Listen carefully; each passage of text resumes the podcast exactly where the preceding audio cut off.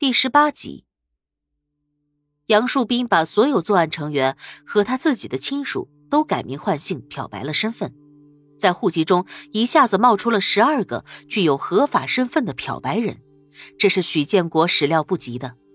他想象不到杨树斌会有如此的胆量和手段，在吉林市杀死两个年轻的生命，夺得了十六万元之后，杨树斌意识到该暂时收手了。下水道的碎肉惊动了警察，这时候稍有活动就会被捉到蛛丝马迹。他要找个地方潜伏起来，逃避警方的追踪。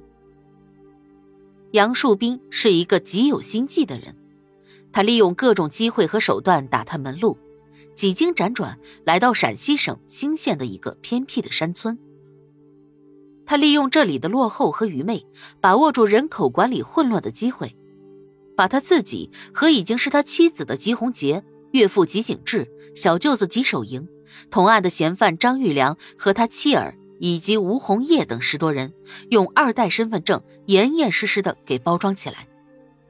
紧接着，他又用同样的手段，在河南省的柘城县，把他母亲和弟弟摇身一变，化作另外两个人，如同孙悟空的七十二般变化，犯罪嫌疑人隐身了。合法的公民出现了，做成了这一障眼法，杨树斌还觉得不够周密。他非常清楚，像兴县和柘县这样经济不发达的地方，人口流动量太小，社会环境比较闭塞，不适合隐藏，十分容易暴露。于是他又买通了关系，把已经漂白身份的一干人马全部迁往内蒙古包头市。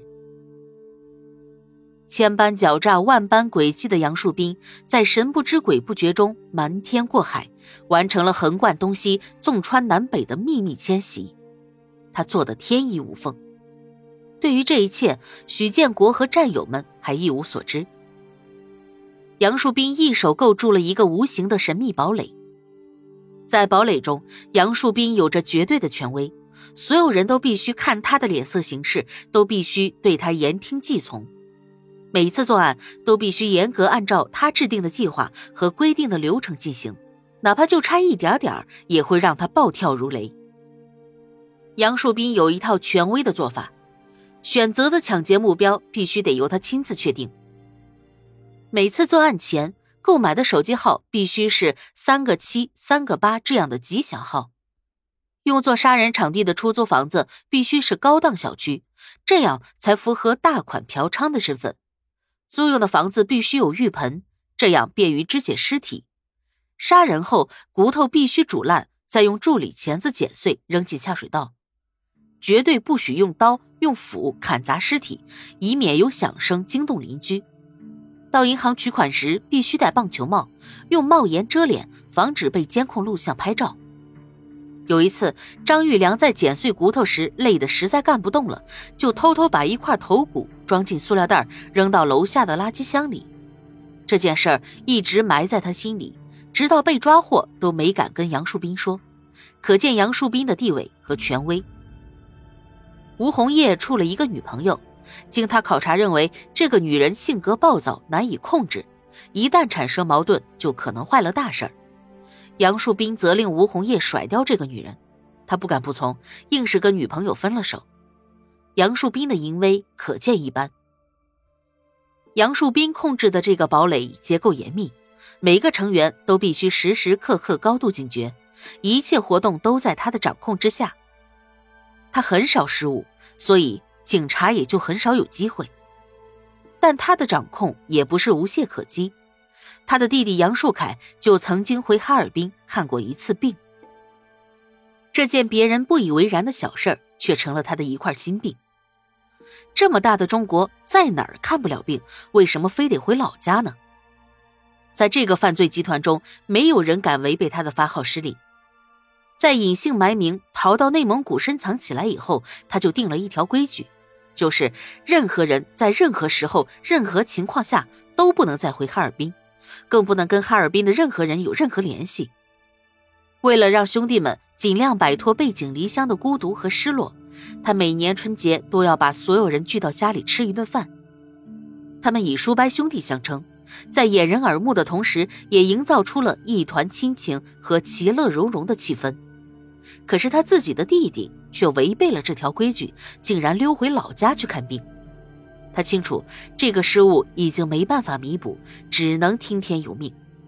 事后，他对弟弟也是一腔怨恨，为什么非要回去？他明明说过，就是死在外边也不能回老家。只要有一个警察盯上，他们就全完了。没想到此，他的后脖梗都会冒出一阵阵凉气。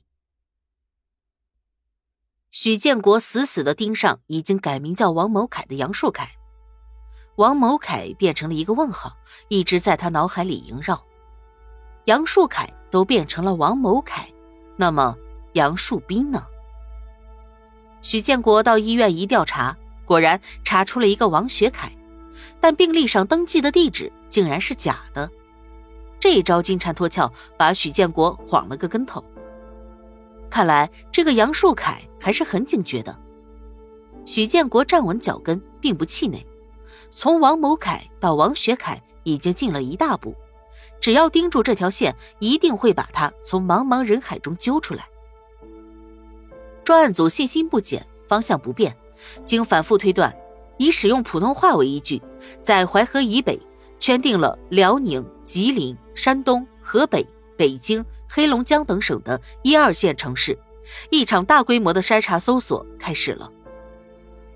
许建国、孙文明、马洪涛都是网上作战的能手，他们利用大情报平台专项研判王学凯。为防止诡计多端的杨树林在年龄上做手脚，他们把年龄放宽，然后在上百万人口信息中细细的筛查。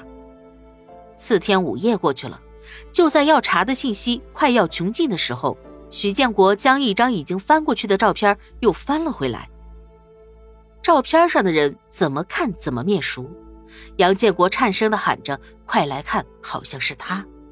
好几个脑袋立刻挤过来，一看，果然是他，杨树凯。再打开全户信息，他母亲刘凤云的名字也蹦了出来。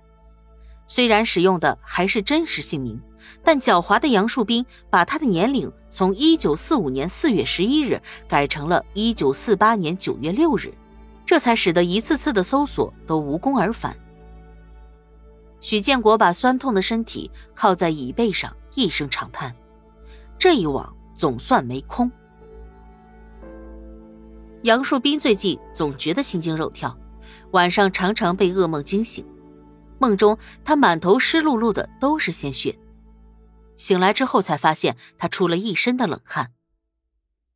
他已经不止一次的成功钻出警察的法网，可是这一次令他感到格外紧张。他总感觉有一处纰漏一直张着口子，要将他引入深渊。纰漏是什么，却一直隐匿在雾中，看不分明。一九九八年十一月。杨树斌和王世波来到广东市佛山区，在顺德区劫持女青年，抢劫十万元人民币。由于被害人报警，案件暴露，但杨世斌逃过了警方的追捕。王世波回到哈尔滨后，被平房公安分局刑侦大队抓获。二零零一年六月，杨树斌和张玉良、刘爱斌在山东文登市故伎重演，抢了二十万。没想到，仅仅过了十天。当地的警方就破获了该案，他和张玉良漏网，而刘爱斌被抓获，判了无期徒刑。由于刘爱斌在狱中十年没有供出他和张玉良，所以他们没有被警方纳入视线。两次留下活口，险些被抓，杨树斌和张玉良决定吸取教训，今后的作案要更干净点，绝不留一个活口。然而人算不如天算，二零零二年九月。吉林船营区的那一起案件，由于下水道反出碎肉，吓得他屁滚尿流。刚刚抢了钱，杀了人，还没来得及完全毁尸灭迹，就把两具尸体留在现场落荒而逃。这一次，他把张玉良、吴红叶和吉红杰都带了出来，所有的成员全部逃脱，足以见得杨树斌的手段和幸运。每每想到这儿，杨树斌都感到庆幸，有一种成就感。可这一次全国性的清网行动来头很大，气势很猛。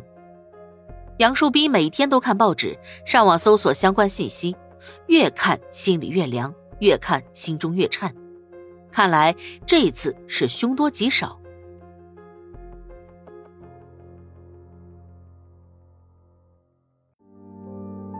本集播讲完毕，感谢您的收听。